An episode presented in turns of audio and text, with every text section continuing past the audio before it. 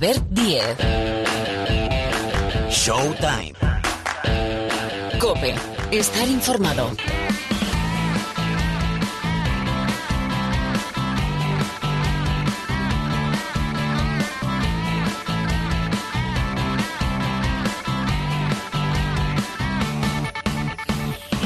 Hola, bienvenidos. Qué ganas tenía de decir esto. Bienvenidos a Showtime, el programa de baloncesto de Cope. Es un placer. Las ganas son las mismas, si no más que el primer día que arrancó esta locura. Vaya que es un auténtico lujo volver a compartir estos 60 minutos aproximadamente que tenemos por delante con todos vosotros. Bueno, enseguida lo que queda atrás lo olvidamos y hay que mirar hacia el futuro, el futuro más cercano. Enseguida hablamos de los primeros campeones de la temporada, es decir, el Real Madrid y el Perfumerías Avenida de Salamanca, campeones de la Supercopa, la masculina en La Laguna, en Tenerife, y la femenina disputada en Bilbao. Nos espera en Málaga Fran Vázquez. 19 años después, la Liga Endesa arranca sin Fran, sin el pívot gallego. Hay que saber qué sensaciones tiene. Y ya en la segunda parte del programa, tertulia NBA. Tenemos a la dupla, Parra y Paniagua, Paniagua y Parra, con la final definida de la conferencia este, Boston-Miami, reedición de la final de 2012, y tenemos un Nuggets Clippers para decidir dramático último partido quién se clasifica para la final del oeste. Bueno, todo esto y más del Supermanager hablamos después, que tendremos liga privada en estos 60 minutos de baloncesto. En la sala de máquinas, Sergio López. Arrancamos recordando cómo vivimos aquí en Cope la final entre el Barça y el Real Madrid. Real Madrid-Barcelona, el primer clásico de la temporada.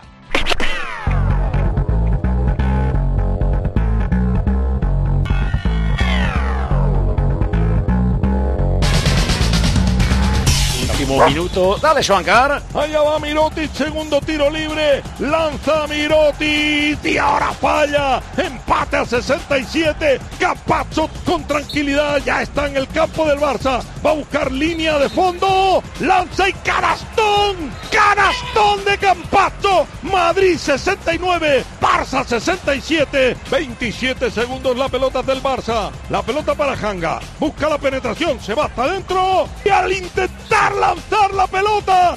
Un defensa coloca la mano, le rebota la pelota en el propio Hanga. Balón para el Madrid. Quedan 13 segundos. Ya va Campazzo, primer tiro libre. Él dice yo voy a ser el MVP. ¡Canasta! 22 puntos Campazzo, 70-67. Si anota este lo tiene ya en el bolsillo, pero falla. El Barça puede anotar un triple. Se levanta de tres Hanga. Falla Hanga. Rebote para Rudy. Falta de Davis. Tiro libre para Rudy Fernández. Anota el primero. Anota el segundo. No se juega más. Real Madrid 72. 7-2. Barcelona 67. Séptimo título de Supercopa de Baloncesto de España para el Real Madrid.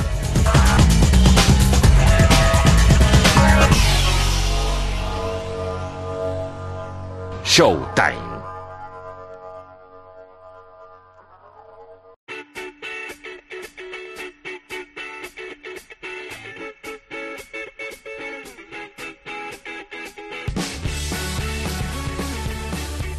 La victoria del Real Madrid frente al Fútbol Club Barcelona en el primer título de esta temporada puede llegar muy pronto. Todo es muy embrionario, faltan piezas. Es cierto, va a cambiar la imagen de los dos, del conjunto de Pablo Lasso y también del equipo de Sarunas Jasikevicius. El Madrid sigue ganando, lo digo por la trayectoria que lleva desde 2011 con Pablo Lasso en el banquillo, aunque es cierto que tropezó y de qué manera en la final, en la burbuja de Valencia, en la final de la Liga Endesa. Pero, ¿y el Barcelona? ¿Cómo empieza a caminar este nuevo proyecto que encabeza desde el banquillo Sarunas Jasikevicius, que viene a hacerlo muy, muy bien en el Zalgiris de Kaunas? Eh, Nos acompaña el periodista de La Vanguardia, Luis Bucheras. Eh, Luis, ¿qué tal? Muy buenas. Hola Alberto, ¿cómo estás? Bueno, no tan bien como tú, ¿eh? pero, pero bien, no me quejo, no me quejo. Oye, el Adiós. Barcelona, el Barcelona de Jasikevicius. A ver, de inicio, ¿qué te ha parecido? Eh, ¿Te ha gustado? ¿Esperabas más? ¿Esperabas menos? No sé, primeras sensaciones, a ver.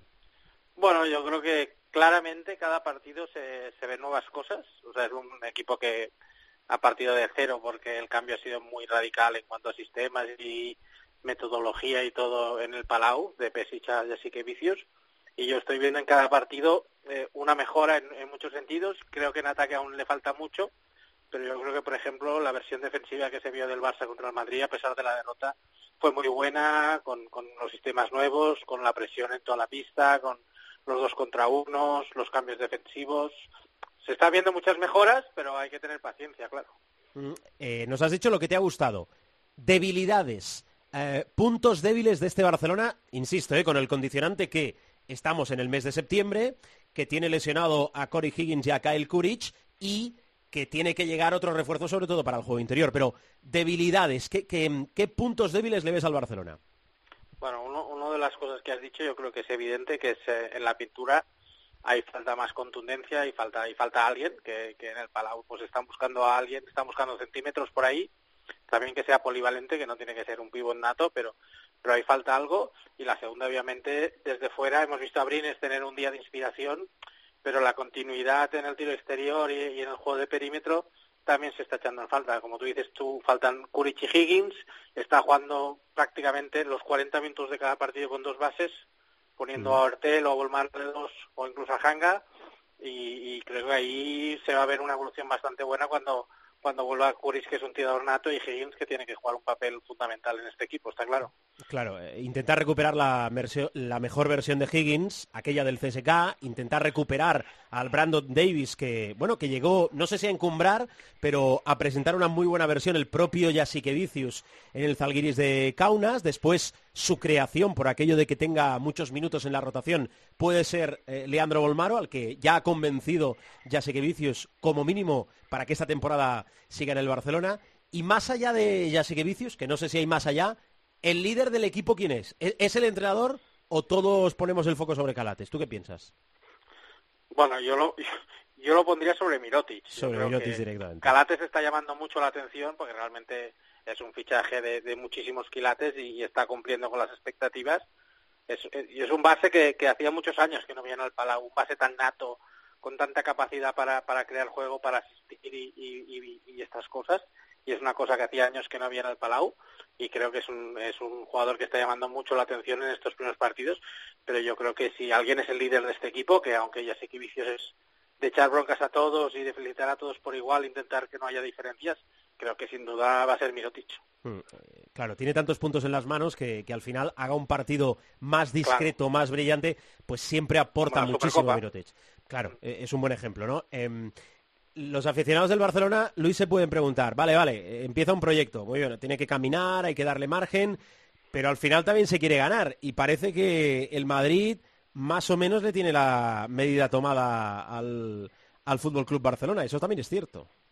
Bueno, yo creo que en ese sentido hay que ser muy, muy paciente. Yo creo que la Supercopa siempre es una buena prueba de fuego para ver en qué punto estás en, la pretemporada, a ver cómo llegas al principio de temporada, pero que es un título que no, que no, que no, es el menos trascendente, digamos, ¿no? Que, que nadie se va a acordar de hace cinco años la Supercopa que pasó. Entonces está, o sea, siempre es importante y obviamente contra el Madrid también, pero yo creo que el Barça dio una buena imagen contra el Madrid, en las últimas jugadas se vio que aún falta mucho trabajo en ataque, que yo creo que ese es uno de los puntos débiles que, le falta ya a Vicius, pero, pero yo creo que aún es pronto para, para ni para saltar las alarmas ni para mm. celebrar nada. Bueno, eh, vuelvo contigo ahora, te hago una ya para cerrar del Barcelona, pero antes va a arrancar la Liga Endesa y queremos preguntar en Vitoria, porque el campeón es el Vasconia, ¿cómo ve nuestro hombre Cope en Vitoria, en Álava, Roberto Arrillaga, esta nueva temporada? A ver, Robert. Se me hace más difícil de lo habitual al ver qué tal, cómo estás encantado de estar en esta nueva temporada de Showtime, principalmente porque se van a dar variables que nunca se habían dado. Así que por ejemplo, en orden de importancia, de menos a más, el factor COVID, ¿no? Que va a mermar plantillas, ya que dejará equipos en algunos jugadores de 10 a 15 días por esas PCR positivas y yo creo que pueden variar algún resultado. Otro de los factores es la ausencia del público, ¿no? La despersonalización de las canchas, ¿no? Ese factor cancha importante en varios apartados como arbitraje, la presión al equipo rival o incluso, ¿no? El ánimo al, al equipo local. Y por último, la Euroliga y las competiciones europeas. El hecho de jugar dos partidos por semana en una buena parte de los equipos ACB nos lleva muchas veces a presenciar sorpresas sorpresas, bien por cansancio físico o cansancio mental. Pero de no poder llevarse a cabo ninguna competición europea, esto puede dejar patas arriba este sistema de apuestas, porque imaginemos una liga sin sorpresa, todo el mundo centrado en su partido, o al revés, jugadores acostumbrados a entrenar menos se encuentran con una realidad estresante de tanto entrenamiento, ¿no? Pero venga, me mojo, al menos del tercer puesto para abajo, porque creo que Madrid y Barcelona, con permiso de Valencia, se van a disputar la liga. A partir de aquí, veremos si Andorra, Burgos, Juventud o Tenerife se suenan a la nobleza, en la que está el reciente campeón de liga, Basconia, Unicaja y el propio Valencia. Por abajo, que nadie se me enfade, ahora mismo veo al GBC, al Estudiantes y al Murcia. Apuntado queda. Eh, gracias, Robert. Por cierto, por cierto, el supermanager, que nos gusta siempre interactuar entre vosotros y nosotros, eh, lo podía haber abierto un poquito antes la Liga Endesa porque estamos dándole al F5 y nos está costando, pero vais a tener liga privada. Apuntad, esto nuestro community manager, que es José Luis Gil, lo gestiona a la perfección, Cope Showtime 2021, ¿eh? nombre de la liga, Cope Showtime 2021 y Canastón, Canastón va a ser eh, la contraseña para que podáis entrar e inscribiros. ¿Qué le pides al Barcelona? A ver, objetivos de la temporada, Bucheras. Eh, solo un apunte respecto a lo que ha dicho el compañero de Sí, Victoria. sí, que y dos, ¿eh? se- no, no, uno, uno. Que dice que semanas con dos partidos, bueno, yo le diría semanas con tres partidos, que este año nos esperan unas cuantas. O sea que no son dos, sino son tres partidos. Dos de Europa y uno de Liga. Que eso sí que es muy difícil de gestionar cuando no eres Barça-Madrid o incluso Vasconia, que lo metería casi en el mismo pack y no tienes ese poder para hacer una plantilla tan larga. Y me Respecto a los falta... Eso objetivos. mismo. Sí, sí, no me olvido, Alberto. El, el, bueno, yo creo que el año pasado el gran objetivo era, era llegar a la Final Four del Barça, era la gran obsesión. Creo que este año se ha de renovar después de todo lo que pasó el año pasado con la Euroliga, que se acabó pues anulando y no se puede ir a Colonia ni nada. Yo creo que este año el gran objetivo es Europa, por una parte, y llegar a la Final Four y luego ya ahí competir, porque vas a estar con cuatro super equipos que ahí tampoco puedes exigir ganar, está claro que es el objetivo, pero hay que llegar ahí, eso si no sería un fracaso claramente, y luego obviamente es acabar con el dominio del, del Madrid en, en las competiciones domésticas, tanto en la Copa como en la Liga, aunque en la Copa Pesic pues pudo ganar dos, pero el dominio del Madrid es, es brutal, es aclaparador, y, y yo creo que ese es el ob- gran objetivo, dar la talla, yo creo que en la Supercopa se vio un, pues no sé, un, pequeños detalles, pero claro, el Madrid también está en el mismo punto que el Barça, que aún le falta. Vamos a ver qué pasa con Campazzo, vamos a ver qué Madrid vamos a ver este año. Pero ese es el gran objetivo. Después vamos a hablar de Campacho, ¿eh? que creo que los chicos de la NBA, Paniagua y Parra, eh, sobre todo el profe trae noticias del futuro de, Facundo Campacho ya con nombre y apellidos de una franquicia NBA. Bueno, vamos eh, con más campeones, campeonas en este caso del curso baloncestístico 2020-2021, porque ahora vamos a ir con las campeonas de la Supercopa Endesa. La opinión aquí en Showtime de Luis Bucheras, compañero de La Vanguardia. Luis, amenazamos con volver a llamar. Gracias. Aquí estaré. Siempre te descuelgo, ya lo sabes. Eh, hazlo, ¿eh? Sigue haciéndolo. Un abrazo. Un abrazo a todos.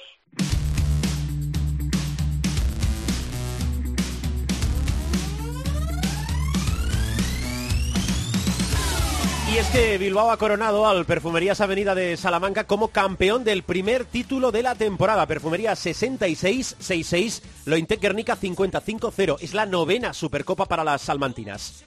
Capitana Silvia Domínguez, hola. Hola, muy buenas. Bienvenida a Showtime y muchas felicidades, claro. Gracias. Bueno, eh, ¿cómo sienta el primer título? Me lo imagino. ¿Cómo sienta un título? Me lo imagino. Aunque tú, como te digo siempre y te lo recuerdo, has ganado mucho. Pero lo que sí que creo que es interesante saber es cómo sienta volver a jugar a baloncesto. ¿Tú habías estado alguna vez tanto tiempo sin competir? Para nada, vamos. mm, Yo no recuerdo una situación así de estar casi cinco o seis meses sin, sin competir a nivel oficial ni jugar partidos y todo eso. eh, desde luego que no. Ya, eh, eh, se Entiéndeme la pregunta. ¿Se te olvida jugar a baloncesto? Eh, la falta de sensaciones, de automatismos. Claro, cuando, ya no digo entrenar, pero cuando tienes balón al aire y empiezas, ¿te sientes rara? Bueno, ya ahora al nivel de haber jugado en la Supercopa no, porque pues llevábamos bastante tiempo entrenando, pero pero sí que las primeras semanas de, de entrenamiento, bueno, que el cuerpo es lo de siempre, ¿no? Que cuesta mucho ponerse en forma y, y cuesta muy poco perderla, entonces sí que había cosas en que en que te sientes diferente, ¿no? Y que hay que ir con mucho cuidado y tal, pero pero bueno, que al final a la hora de competir así, en este momento hemos llegado muy bien porque habíamos empezado muy pronto. Mm, ¿Y los protocolos de seguridad sanitaria en Bilbao, eh, cómo eran? ¿Muy estrictos? Sí, bastante, porque se creó una burbuja, pues igual que, que en la final, en los playoffs de ACB, ¿no? Siguiendo un poco el mismo protocolo. Pues en el hotel todo muy, muy, muy restringido y hemos pasado tres PCRs desde que hemos estado en Bilbao, entonces, bueno, mm, la verdad es que muy seguro todo. Mm, ¿Se puede afrontar una temporada así, con este tipo de medidas? ¿O no queda otra? Y no sé si esto a, la deportista, en tu caso, al grupo le acaba distrayendo. Bueno, es, es una situación complicada porque al final eh, cada una tiene su eh, su vida, ¿no? Como si dijéramos y pues bueno, hay gente aquí que, que a lo mejor vive sola, otras que, que viven acompañadas y, y bueno, al final intentan estar un poco en una burbuja propia, pero pero pero que también hay que vivir, ¿no? No poder estar encerradas tomando las máximas precauciones y, y eso, pero bueno, que cada semana eh, habrá pruebas y, y veremos qué, qué pasa, ¿no? Ahora cuando empecemos la liga es un poco de incertidumbre de la situación y cómo se va a dar y si hay casos positivos. Eh, la verdad es que al final hacer tu trabajo y estar todos los días no en, con ese riesgo porque no puedes tener una distancia social en tu trabajo pues bueno es, lo, es como nos toca vivir y hay que afrontarlo Claro, bueno, ya que me lo has eh, dejado en bandeja, voy con lo deportivo. Primero, de lo que venimos, Supercopa, nuevo formato, final a cuatro, un formato necesario, yo diría, Silvia. Sí, yo creo que es que atrae, atrae más porque bueno, al final son cuatro equipos. Es verdad que justo este año ¿no? que se implanta este formato pues no, no pueden entrar tantos aficionados al pabellón y todo eso, pero es una buena manera de, de abrir la temporada. Y, y bueno, está claro que siempre, ah, si quieres implantar esto hay un año, pues que tienes que empezar por ello y bueno, yo creo que esta temporada solo había del anterior el campeón de Copa y quizás era eh, bueno más fácil, ¿no? Que, que, hubiera otros tres equipos pues que, que pudieran luchar por esta Supercopa. Mm, Pues sí, tengo la sensación que mm, el grupo de arriba, digo, de equipos punteros españoles ha aumentado. Pe- Perfumerías, Spar Girona, Valencia, Lointec Guernica, que ha hecho un muy buen equipo. No sé cómo lo ves y si me dejo alguno. Bueno, yo creo que hay proyectos interesantes, ¿no? Eh, Zaragoza ahora mismo, pues, de estar a punto de desaparecer a que la estructura de ACB acoja el femenino y, y bueno, han hecho un buen equipo, todo un equipo muy nuevo, pero pero bueno, al final no deja de ser una estructura ACB que, al que, que es lo que buscamos las jugadoras, ¿no? Pues tener ese profesionalismo y, y bueno, eh, creo que que poco a poco pues se van viendo estas estructuras y, y- y es muy positivo para la liga y para el baloncesto femenino. Ujú. Vosotras arrancáis en la pista del Durán Maquinaria Ensino, en Lugo. Quiero preguntarte por el Perfumerías. Nuevo técnico, Roberto Íñiguez, un grupo más joven, se mantiene el bloque, es cierto, y sobre todo habéis renovado mucho el juego interior. Sí, sí, sí, hemos, eh, bueno, mantenemos solo una jugadora de, de juego interior de la temporada pasada. Lo que decías, hemos rejuvenecido muchísimo la plantilla y, y bueno, pues con, con Roberto la verdad es que está siendo súper positivo todo. eh, es un entrenador con muchísima experiencia, eh, que ha jugado muchísimas Final Four de Euroliga y, y la verdad es que ya no solo el trabajo de Roberto, sino de todo el staff está siendo increíble.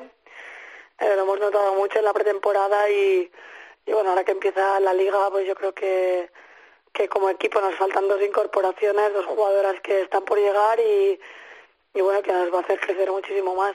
Mm, Bueno, es un reto también para, para el coach, porque cinco años después vuelve a, a su país, a, a España. De los objetivos de la temporada, habéis ganado ya un título, pero bueno, es que en Salamanca eh, la obligación es ganarlo todo. Bueno, es, es una temporada tan atípica, eh, estamos a la espera también de lo que pase con, con la Euroliga al final, si, se, si empieza, si al final se aplaza y se juega todo en diferentes burbujas, o, pero bueno, los retos son grandes, sabemos que va a haber mucha competencia y, bueno, pues es el reto de Salamanca, como siempre, pues estar arriba y jugar las finales, intentar ganar títulos. Mm, eh, es- ese matiz, y lo voy a preguntar después, justo ahora eh, en la Liga Endesa, ese matiz de ver qué pasa con las competiciones europeas, porque administrar los protocolos puede ser un poco más complicado, puede cambiar un poco lo que es el rumbo de la competición en España, ¿no? Sí, puede ser, porque, bueno, como, decimos, hay complicaciones para viajar a algunos países, hay restricciones y no está muy claro, ¿no? Pues que, que pueda empezar esta Euroliga en octubre. Quizás lo más sensato y lo más seguro, pues es lo que decía, ¿no? Jugar eh, en burbujas, pues, no sé, en 10 días jugar tres partidos en, en una sede, ir haciendo esto poco a poco y, y que sea, pues eso, lo primordial, lo primero, la seguridad de las deportistas, ¿no? Y, y es la manera de hacerlo quizás. Eh, y eso puede reestructurar un poco todo el calendario de Liga Española, eh, apretarlo en, en alguna época, estirarlo en otra y bueno, y veremos las situaciones que se puedan dar eh, de partidos que a lo mejor no se pueden jugar en algún momento pues por, por casos positivos, ¿no? Y, y tengan que ser llevados a otra semana. Todo eso al final no se puede controlar y tendremos que ir viviéndolo al día a día. Y todo es muy raro, jugar sin público de momento, no poder celebrar con tu gente, pero eh, vamos a acabar eh, felicitando nuevamente a, Silvia Domínguez como capitana del Perfumerías Avenida, a todo el equipo, a toda la afición por ese primer título, que hombre, ya que estamos en el contexto que estamos, celebrar cosas siempre es importante, pero yo creo que ahora todavía más. Em, Silvia, que gracias, que te respeten las lesiones y buena temporada. Muchísimas gracias a vosotros. Gracias a Silvia Domínguez y ahora la Liga Endesa que arranca con una ausencia tras 19 años jugando.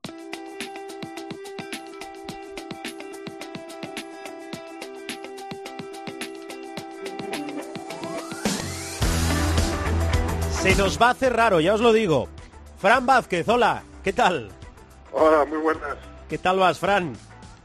Bien, bien, la verdad que muy bien, eh, atándome hasta nueva etapa y y con mucha ilusión, igual que cuando era profesional, ¿no? ¿Cómo va la nueva cómo va la nueva vida? ¿Qué quieres ser de mayor? Bombero. mi hijo mayor también dice eso, pero bueno. no, a ver, la verdad que lo, llevo bien. La única diferencia es eso, ¿no? Que mi día a día pues era llevar a mi hijo al colegio e ir a entrenar, pues ahora me falta el ir a entrenar, ¿no? O sea, es algo diferente y la verdad que bien. Intentando pues eh, ahora cuando pueda pues ver algún entrenamiento de aquí de, mi caja y como digo yo, papá, comer más baloncesto y preparándome para ser entrenador, ¿no? ¿Quieres ser entrenador? Sí, quiero ser entrenador, de momento pues no a nivel profesional, sino a nivel pues eh, cantera, intentar pues ayudar a los chavales jóvenes, en, ya no solo facetas eh, de baloncesto, sino pues personales, ¿no? Pues si necesitan pues el apoyo de alguien, si son pues muchas veces gente que, que viene de fuera pues necesitan pues hablar con alguien o tener pues eh, como digo yo un referente o una persona que escucha pues eh, serio ese no y intentar pues ayudarse en lo que pueda ¿no? Mm, entiendo eh, Fran va a empezar la temporada la Liga Endesa sin Fran Vázquez que ha jugado los últimos 19 años en ACB que se dice rápido pero que es una barbaridad son muchas pretemporadas muchos muchos golpes y la verdad que sí o sea la verdad que que se me va a hacer raro, ¿no? No, o se me está haciendo raro, ¿no? Eh, no estar preparándome para empezar una, una temporada y la verdad que, bueno, yo lo veré de otro lado, de, de, otra perspectiva y con la misma ilusión, ¿no? De, de seguir viendo baloncesto, de, de ver cómo las plantillas han mejorado, incluso pues grandes fichajes han venido a nuestra liga y, la verdad que, bueno, a, a seguir disfrutando de lo, de lo que he sido hasta hace nada, ¿no? Mm, ¿Por qué decides colgar las botas ahora? Es decir, ¿podías haber seguido? No sé si es una cuestión más personal que profesional. No, eh, ha sido más eh, un poco todo, ¿no? Yo creo que llegaba el momento, el momento de, descansar, de, cambiar pues un poco el camino, ¿no? De, de sentido de, mi vida día a día y, fue así, o sea, yo creo que yo tenía un año más en Zaragoza y, bueno, eh, ha sido así, también pues yo creo que ha sido pues en la cabeza, ¿no? De estar tanto tiempo en, casa, pues te ha dado pues eh, más tiempo, ¿no? A, pensar y ha, surgido así, pero en un momento me arrepiento y, encantado, ¿no? Mm, son etapas en la vida, claro, es cierto. ¿Qué es lo que más vas a echar de menos si no lo estás haciendo ya? Pegarme, pegarme con la gente.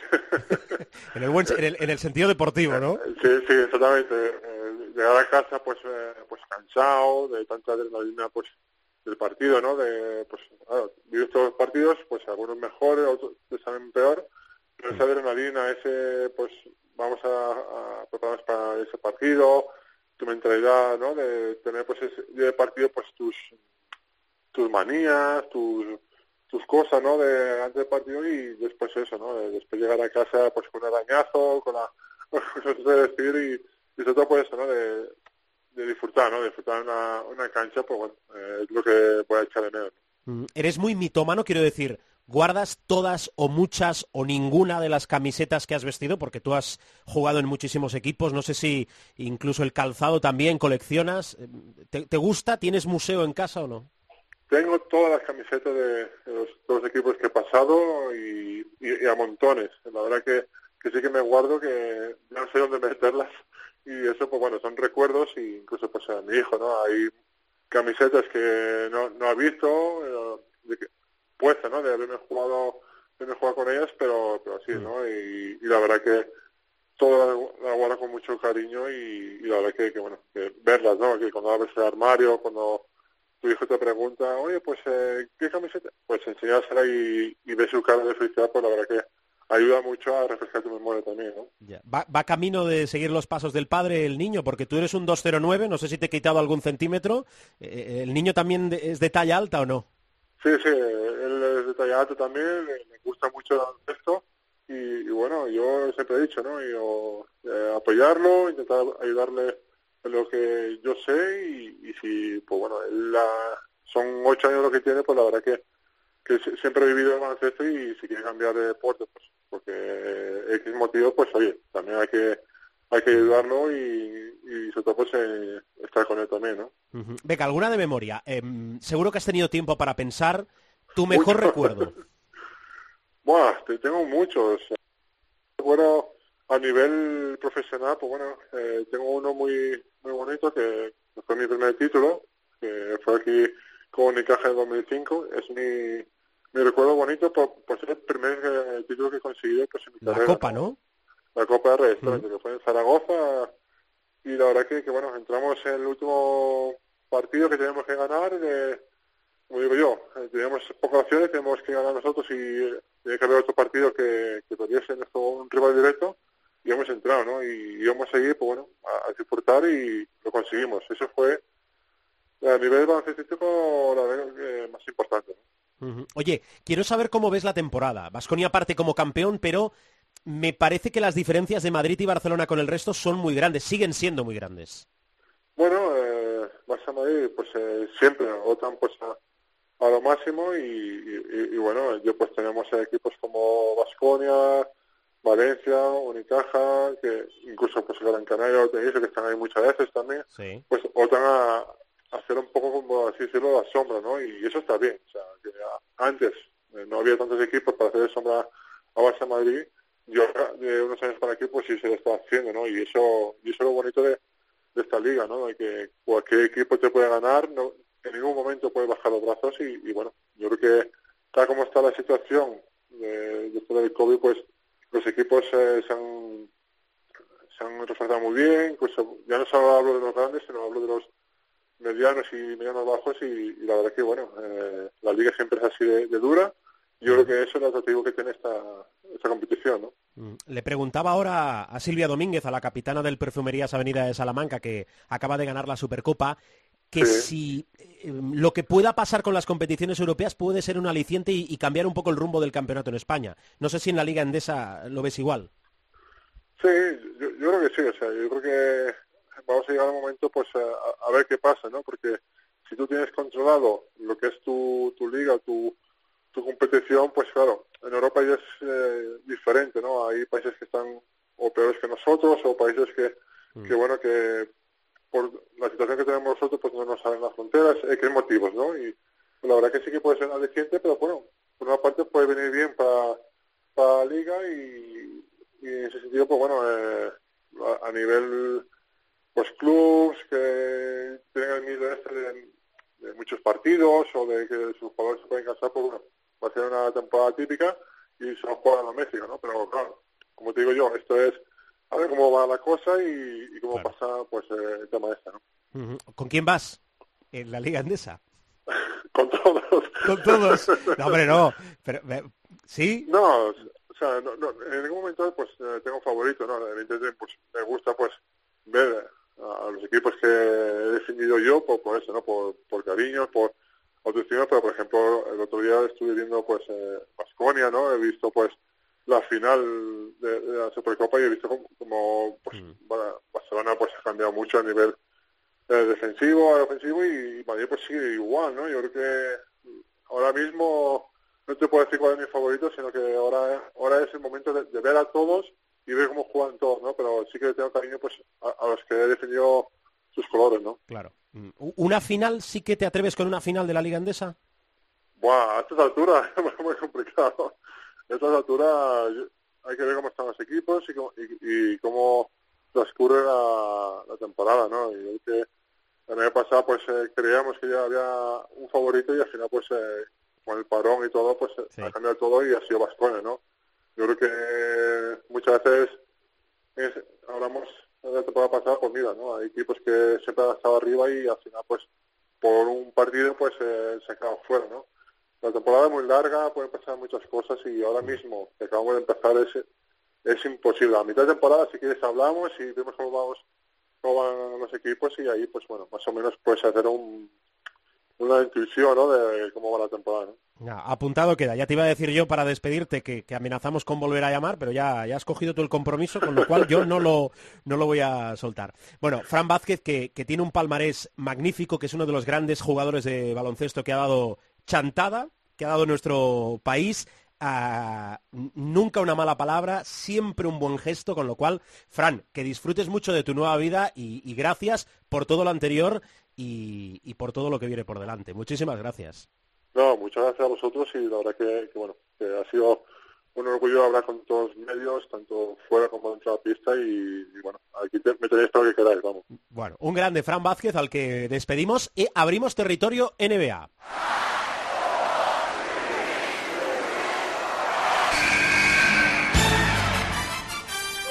The inbound pass comes into Jordan. Here's Michael at the foul line. A shot on Elo. Good! The Bulls win! They win! They do have a timeout. Decide not to use it. Curry, way downtown. Bang! Bang! Oh, what a shot from Curry! con ganas de jugársela. They do have a timeout. Decide not to use it. Curry, way downtown.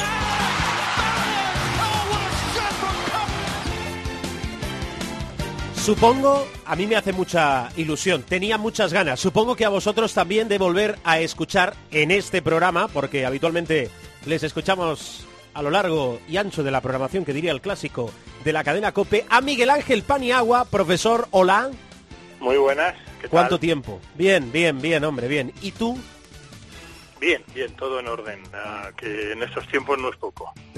Por supuesto, aquello que preguntábamos muchas veces, ¿qué tal estás? Que parecía un saludo protocolario y esa palabra, cuatro letras, bien, tienen mucho peso hoy en día. Bueno, con el profe y con nuestro noctámbulo maravilloso que es Rubén Parra. Hola Parra, muy buenas. Hola, bien hallados, amigos. Sí, señor, ¿cómo lo llevas? Muy bien, de vuelta a la normalidad. Bueno, eh, careta NBA, eh, espacio dedicado a la NBA final de la conferencia este decidida, nos queda por el otro lado un partido decisivo, pero antes, vuestra opinión, vuestra valoración, si no algo más, de ese primer clásico de la temporada, que decimos que siempre llega muy pronto, pero que por el nivel de baloncesto, por lo que vi, por la intensidad, a mí me gustó mucho. No sé, eh, profe, ¿qué te deja ese Real Madrid-Barcelona con la victoria de los de Lazo en la Supercopa? A ver. Bueno, primero de todo que fue, como tú dices, un partido atípico para ser, no quiero decir nunca de pretemporada, lo cierto es que se juega en pretemporada, pero tiene un rango superior puesto que hay un título en juego, ¿no? Eh, pero para ser un partido, digamos, previo a la temporada, por no decir pretemporada, eh, el nivel de intensidad fue enorme, como corresponde a un Barcelona-Real Madrid, un Real Madrid-Barcelona, ¿no? Aparte de eso, estamos acostumbrados a que, salvo contadísimas excepciones, estos clásicos o los propios derbis eh, no sean especialmente ilustres en cuanto a la visualidad, es decir, no fue un partido espectacular, ni mucho menos, fue un partido duro, fue un partido trabado, pero dejó apuntes muy interesantes, ¿no? Desde mi perspectiva, yo lo que vi es que el Real Madrid tiene, eh, bueno, pues una consistencia que viene ya de, tiempo. Eh, es un equipo, pues, muy sólido, eh, prácticamente con muy pocos cambios en lo que es la columna vertebral en los últimos ocho o diez años eh, con incorporaciones interesantísimas, como la de Avalde. A le dimos menos en este partido, pero es también una incorporación muy interesante, pero con dos ah, puntos de duda que, eh, que dejan un poco en el aire todo esto que estamos diciendo de las bondades del Real Madrid. ¿no? Uno es, obviamente, la situación de Facundo Campacho. Eh, evidentemente, no hace falta que saber baloncesto ni que lo diga yo, para evidenciar que Facu Campacho es el, el, alma, el corazón y la vida de, de, este equipo. Y el segundo punto, eh, bueno, ya sabemos, luego hablaremos, supongo, de, de su derivada NBA. El, el, hombre ha decidido irse a la, a la Liga Profesional Estadounidense y estamos ahí en un impasse que provocará, si se va finalmente, una ecuación difícil de resolver para el Real Madrid. Y el segundo punto es ah, el backup ¿no? de, de Tavares, que se puede suplir en principio con Garuba y Felipe Reyes, pero ambos tienen uh, puntos débiles. ¿no? Uno es muy veterano y el otro es muy novel. Um, esos serían los dos puntos. En cuanto al Barcelona, a mí me gustó. Creo que Calates es, uh, bueno, hace falta, igual que te decía antes, ¿no? No hace falta que lo descubramos, un jugador superlativo con una enorme visión de juego, con, hace mejores a sus compañeros Creo que va a haber grandes beneficiados por su presencia, como por ejemplo Abrines, que ya le vemos en otro tono, eh, también en cierta medida Mirotic, pero es un, gran hallazgo, ¿no? Y el Barcelona es sólido, se ve que tiene una vocación defensiva, muy del estilo de lo que son los equipos de Saruna y Jasikevic, y por lo tanto yo creo que nos aprestamos a vivir una Liga CB, además con el Vasconia y con el Valencia eh, rearmados y con buen nivel, pues a vivir una liga CD muy interesante y, por no decir apasionante. ¿no? Voy a ir con Parra. Eh, yo creo que el Real Madrid ha fichado a los dos jóvenes más prometedores ahora mismo del país, como Alocén y Abalde. A mí el Barcelona me gusta, lo que pasa es que es un proyecto que empieza. Me gustó más detrás que no delante, es decir, que más en defensa que no en ataque el Barcelona. Eh, Parra, ¿a ti a qué te sabe ese primer clásico de la temporada? Pues a mí lo primero que, pienso al, ver sobre todo al Barcelona es que si Saras es capaz de meterle en la cabeza eh, la dinámica que metió en Zalgiris de morir en defensa y, llevar los partidos al límite, eh, el Barcelona va a ser muy difícil de roer pero muy, muy difícil de roer.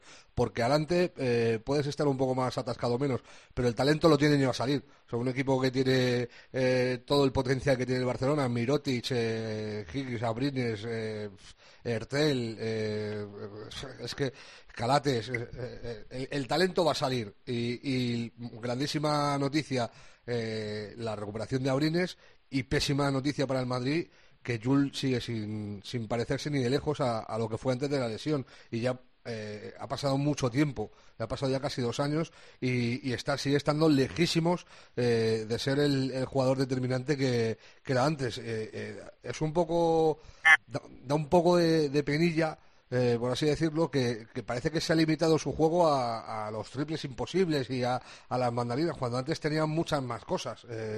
y luego, por destacar en el Madrid, eh, Rodolfo. A mí el, tío Rodolfo, eh, o sea, la jugada final con, con Hanga es el resumen de lo que es ese chaval. O sea, un tío que tiene un potencial y un talento ofensivo magnífico, pero que te gana el partido defendiendo. O sea, eh, para mí hay cosas que no se pueden. El otro día lo leía en Twitter, no sé qué, no, que me perdone por no citarlo, pero es que no recuerdo, tantas cosas, no sé quién lo dijo. Que las, las mandangas que se tira Campaso, sobre todo la, la final con rectificado esa que, que hace eh, para ganar el partido, para ponerlo en franquicia, eh, en franquicia para, para el Madrid, en franquicia, ¿no? Eh, está muy bien, pero eso no se puede aprender. Eso o tienes ese talento no se, o no se puede aprender. Pero lo de Rodolfo sí se puede aprender. O sea, a defender, a posicionarte, a acompañar la jugada, a cubrir las líneas de pase, eh, a tener siempre eh, un ojo más predispuesto a, ayudar al compañero. Eso sí se puede trabajar con los chavales y me parece muy reseñable. Y luego lo de Facu. el vacío va a ser enorme yo no, no creo, o sea, más allá del problema de Tavares, que, que lo es, eh, de cómo, cómo compensas las ausencias de, de Tavares cuando esté en el banquillo eh, con lo que tiene el Madrid, por no haber fichado a, a eh, lo tenían hecho, al final no lo hicieron, y, yo creo que por ahí el Madrid tiene una carencia importante. Pero bueno, yo creo que entre Randolph, Tonkis, todos sumando un poquillo, pues eh, pueden tirar para adelante. Pero el vacío de Campaso es, eh, es definitivo, porque Lasso no confía en la Provitola y porque a mí Alocen, que me parece un jugador con un potencial descomunal, creo que aún está verde para darle las riendas del Madrid. Luego, lo mismo me equivoco, pero, pero a mí me parece que todavía está verde eh, para tirar de un proyecto como, como el Blanco que, aspira a, campeonar eh, en, todos, eh, en todos los frentes. Dicho esto, lo voy a decir ahora, luego guardarlo y luego me lo sacáis cuando tal. Yo creo que Campaso comete un error tremendo en esa la NBA. Yo, yo, creo que no tiene espacio, o sea, que no tiene espacio para, para brillar en la NBA al nivel, o sea, si tú estás aquí de super mega estrella, eh, yo comprendo su ambición de querer jugar allí, pero yo creo que por el tipo de jugador que es, eh, si piensas en jugadores parecidos en la NBA, está, eh, se me viene a la cabeza eh, Isaiah Thomas. Y, y, qué ha hecho en los últimos dos años y medio después de las lesiones? poca cosa yo creo que un jugador tan sumamente pequeño, eh, por mucho que sea rápido, que sea fuerte, porque es fuerte, Facu tiene una capacidad de, absorción de, golpe en penetración eh, muy importante. Yo creo que se equivoca yéndose a, a la NBA. Hay jugadores como, como Bodiroga, por ejemplo, que decidieron no ir nunca, eh, teniendo un potencial para poder hacerlo porque entendieron que su juego no se adaptaba. Otros como Navarro fueron un, año y, volvieron tal. Yo creo que hay jugadores que son para, para Europa y jugadores que son para NBA. Y a mí me parece que el Facu no es un jugador para NBA. Puede, a lo mejor va allí y, juega 10 minutos por partido. Si le merece la pena a él, pues, pues no sé. Pero yo creo que para ser estrella de la NBA eh, no le va a dar y al Madrid le va a hacer un roto descomunal porque en Europa sí que es cabeza de león. Esto eh, es un debate ya puesto, ese debate sobre la mesa, eh, Rubén. Eh, habría que escuchar al Facu cuando se vaya con sus argumentos. El, único argumento de quiero probarme en la NBA es absolutamente lícito, pero sabéis que soy muy fan de hilar temas. Profe, Campacho, destino NBA. Franquicia, ¿qué equipo? Suena Houston, pero la verdad es que es uno de los secretos mejor guardados, ¿no? y hay que ver qué hace Houston ahora que potencialmente eh, va a pegar un, pequeño cambio ¿no? en el banquillo. Bueno, un pequeño puede ser gran cambio, aunque si sigue Daryl Morey, la posibilidad de que se cambie de estructura del juego eh, es un poco remota, ¿no? Pero en principio suena Houston, sinceramente, y sabéis que eh, en muchísimas ocasiones hemos dado primicias y hemos avanzado noticias, pero en este caso no hay, o por lo menos yo no tengo noticias al respecto, ¿no? De, qué equipo puede ser. El que más suena, desde luego, es Houston. En Houston, básicamente, cualquiera, y entendedme bien lo que digo, ¿no? Cualquiera que juegue al baloncesto con una cierta rapidez y con una cierta velocidad de ejecución tiene sitio, por lo menos en el modelo de Mike D'Antoni, pero ahora no está. Eh, probablemente esté Tyron Lue, que es uno de los favoritos.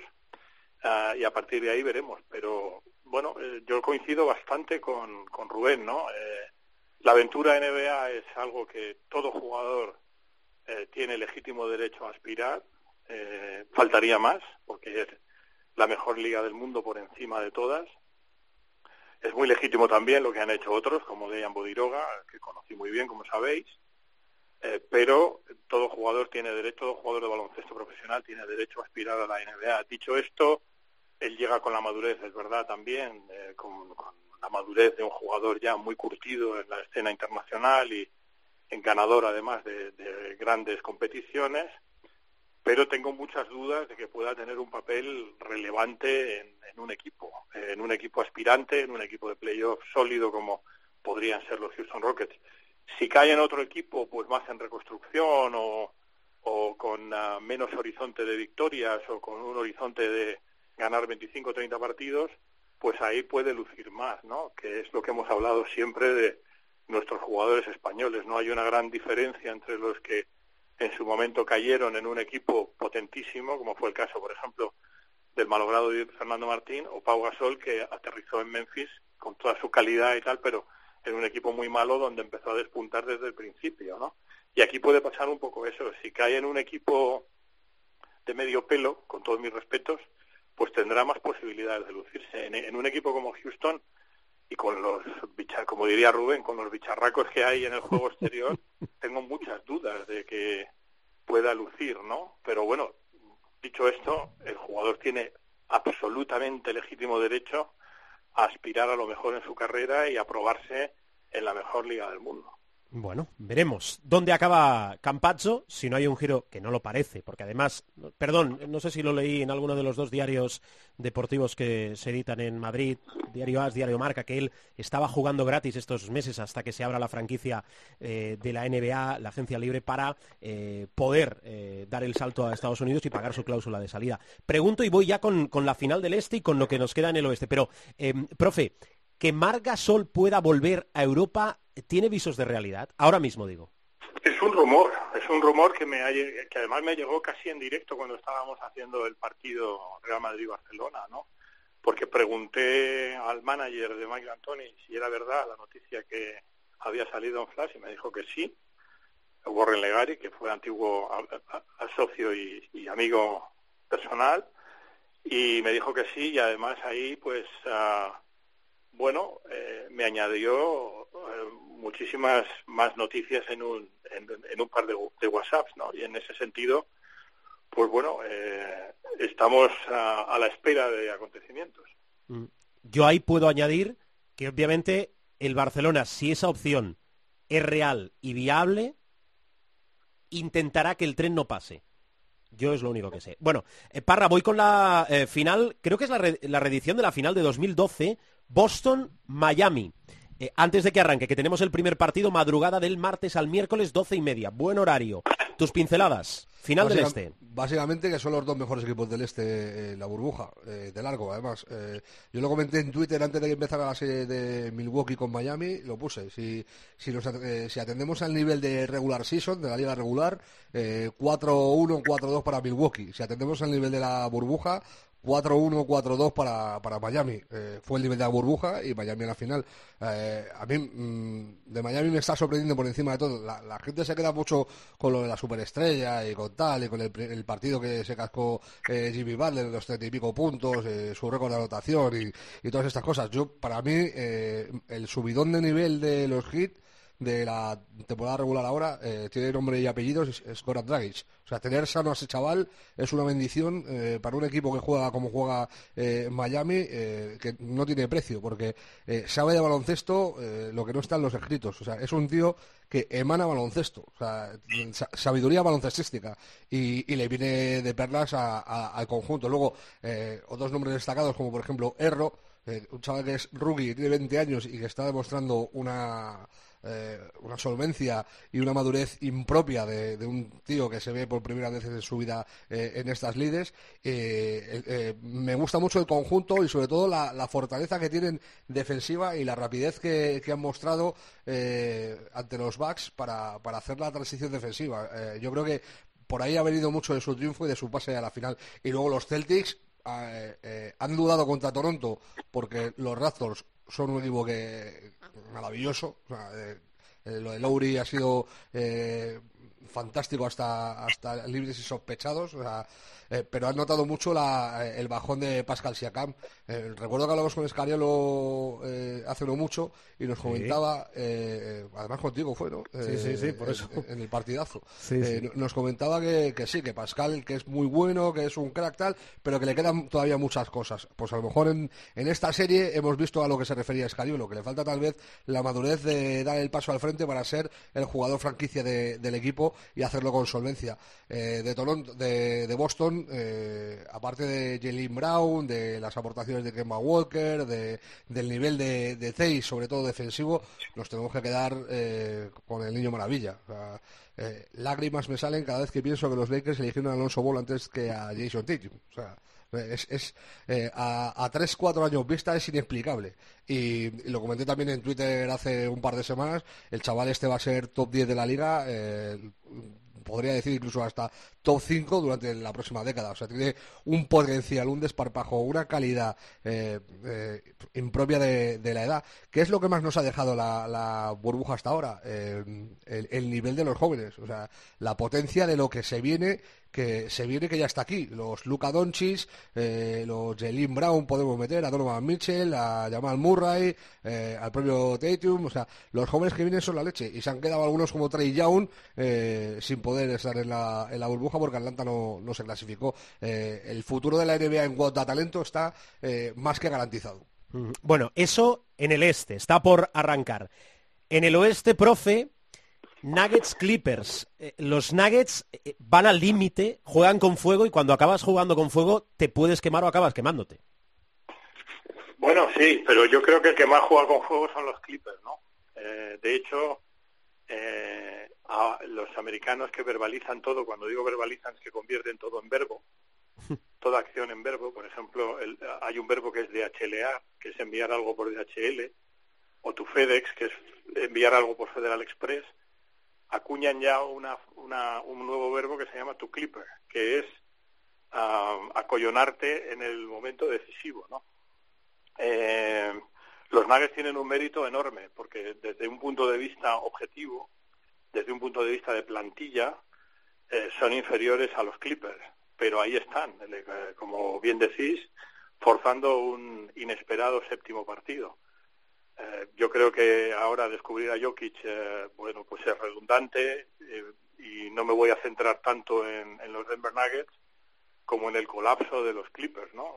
que colapsan y no es la primera vez, es decir, sistemáticamente a lo largo y ancho de esta de esta burbuja, de esta fase final, digamos, de, de la temporada de NBA, los Clippers han, han perdido ventajas de más de 10 puntos en repetidas ocasiones, ¿no? Y eso no es casualidad te puede pasar una vez, dos, pero cuando ya se convierte en un modelo es preocupante, ¿no? Y, aquí la cuestión está en, ah, sabemos que eh, Kawhi es un, es un fijo, es decir, es un jugador que siempre está, sabemos que los Clippers han hecho un, una mejora en el aspecto defensivo de manera considerable, pero la cuestión está en saber manejar esas ventajas. Tiene mucho que ver también con eh, el manejo de jugadores. Doc Rivers es un grandísimo entrenador, pero en tiempo de playoffs ah, el otro entrenador, en este caso Mike Malone, te busca las vueltas. Es decir, eh, está todo súper escauteado, súper analizado y los playoffs, uh, y por eso están Miami y Boston, entre otras cosas, en, en la final del Este, es mucho de entrenadores también. Y luego, como bien decía Rubén, pues el entrenador tiene un entrenador en el campo, un alter ego, que en el caso, por ejemplo, de Miami, que, es el más meritorio, pues tiene a Goran Dragic como, como eh, alter ego, ¿no? Eh, como entrenador en el campo. En los Clippers yo lo que noto es, eh, en algunas ocasiones, lo que se llama en inglés de choking, ¿no? Es decir, un poco que te ahogas en, en el mar de ventaja que tienes y, y no sabes manejar esa ventaja porque de repente el otro equipo te aprieta desde un punto de vista defensivo, sobre todo en situaciones que te provocan pérdidas y demás. Por lo tanto, la, el séptimo y decisivo partido de la semifinal de conferencia oeste depende mucho más de los Clippers que de los Nuggets. Si los Clippers ah, juegan a su nivel y mantienen la ventaja, eh, Clippers puede ganar el partido entre 10 y 15 puntos, que es la ventaja razonable que se establecería analizando objetivamente las plantillas y las trayectorias de los equipos. Pero como siempre, bueno, pues los Clippers son los Clippers. Y, y si ya hemos conseguido que, sean un verbo que significa pues amedrentarte en los momentos decisivos, pues la cosa no pinta muy bien. Yo sigo dando favorito a los Clippers en esta eliminatoria, pero para mí depende mucho, mucho, mucho más de los Clippers que de los Nuggets. Mm. estamos, hablando, estamos hablando de un partido que, se juega el martes por la noche, eh, un séptimo partido de una serie que se tenía que haber acabado el, el viernes a, eso de las 2 de la mañana. O sea, el viernes pasado, me refiero, o sea, cuando iban 16 arriba. O sea, hemos dejado, eh, los Clippers han dejado 16 puntos eh, en, el, en el quinto partido y 18 en el tercero de ventaja en, dos colapsos eh, incomprensibles. Está muy bien que Millsap juegue su primer partido como profesional en cinco años, eh, que vuelva a ser jugador de baloncesto y todo lo que tuviera después de, haber estado arrastrándose eh, por la cancha, cobrando lo que cobra. Con, salario All-Star, que era lo que era cuando firmamos el contrato, claro, All-Star. pero a mí lo de los Clippers es incomprensible. Estoy con el profe, yo diría que el margen normal es más acercándose a, a 15 que a 10 de diferencia entre Clippers y, Nuggets y que todo lo que no sea que los Clippers eh, jueguen una final angelina eh, me resultaría harto sorprendente porque para mí es el equipo con más potencial de la liga, eh, por encima incluso de, los Lakers. Los Lakers tienen a, LeBron y a, Anthony Davis, pero eh, luego los secundarios bajan mucho el nivel. Eh, en los Clippers estamos hablando de que tiene a Kawhi, que tiene a Paul George, estamos hablando de que tiene a Lou Williams, que es verdad que desde el suceso de las salidas de pollo en el club de Strictly ha bajado mucho el nivel. Eh, Montreal Harrell tampoco está mostrando el nivel de, que le ha valido para ganar el premio de sexto hombre de, la temporada. Eh, la lesión de Beverly eh, le está restando minutos y le, y le quita muchísimo al exterior de, los angelinos en cuanto a defensa y por ahí lo pagan mucho. Pero hay que tener en cuenta y ponderar lo que están haciendo los Nuggets sin la tercera pata de su banco. los Nuggets toda la temporada han sido tres hombres: Jokic, Jamal Murray y Will Barton. Wilbarton se lesionó la rodilla y no ha aparecido en la burbuja, ni va a jugar. Eh, y sin Barton, que es su tercera espada, por así decirlo, en muchos partidos segundo máximo anotador, incluso máximo anotador del encuentro, eh, facilitador también para los compañeros, eh, gran defensor exterior. Sin Barton le han llevado al todo por eso equipo angelino al séptimo partido. Sombrerazo para los de Mike Malone y déjame que me acuerde también de, nuestro Jordi Fernández, que está, que está Lo has quitado de la boca. En ese equipo y que están haciendo una machada. Yo le puse el otro día un, un mensaje después de, ganar el. Pues yo creo que fue el sexto. Eh, le dije, Nacho, yo, no daba un duro por vosotros. Digo, lo que estáis haciendo es una machada auténtica. Y, y me contestó algo así como: No sabes hasta qué punto se están dejando la vida los chavales. O sea, eh, por encima de sus, de sus posibilidades. Eh, no vamos a descubrir a Jokic ni, ni el potencial que tiene Jamal Murray. Eh, pero eh, me quedo de estos Nuggets con un, con un suceso que aconteció la semana pasada. Después de perder un partido, eh, Michael Porter Jr. se queja de que no le llegan balones más allá de Murray y de, y de Jokic. no hay distribución de, tiro para el resto de compañeros, que básicamente se está refiriendo al mismo, que no le han dado bola. otro entrenador, yo pensé automáticamente en Thibodeau y en Macmillan, o sea, no vuelve a jugar Porter Jr. con, con Denver en su vida en su vida. Y Mike Malone al día siguiente le pone 10 minutos más de los que había jugado el partido anterior. Y el chaval que lleva 0 de 2 en tiros de campo te mete un triple a falta de 20 segundos, te pone una chapa, te coge un rebote defensivo, anota cuatro tiros libres y certifica la victoria eh, en ese quinto encuentro eh, de, los, de, los, de Denver. Tiene mucho que ver con saber manejar eh, los egos, las juventudes y, el vestuario. Y ahí a mí Mike Malone me ha ganado. Bueno, lo dejamos aquí, ¿eh? Em, se os nota bien, estáis en forma, habéis mejorado como el buen vino con el tiempo, por eso estáis aquí. Eh, profesor Miguel Ángel Paniagua, em, gracias, feliz semana, ¿eh?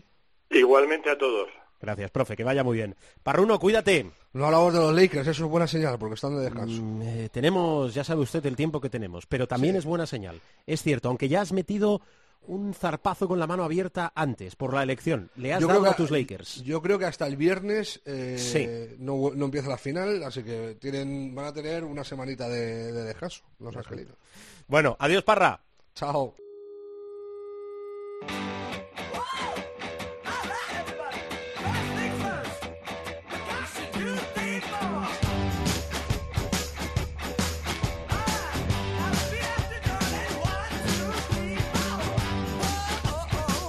Nos vamos, vamos cerrando y bajando la persiana de este primer programa de la temporada. Seis meses después, se dice pronto, pero es muchísimo, hemos vuelto con estas ganas de explicaros, de contaros cosas del baloncesto. El baloncesto en Cope.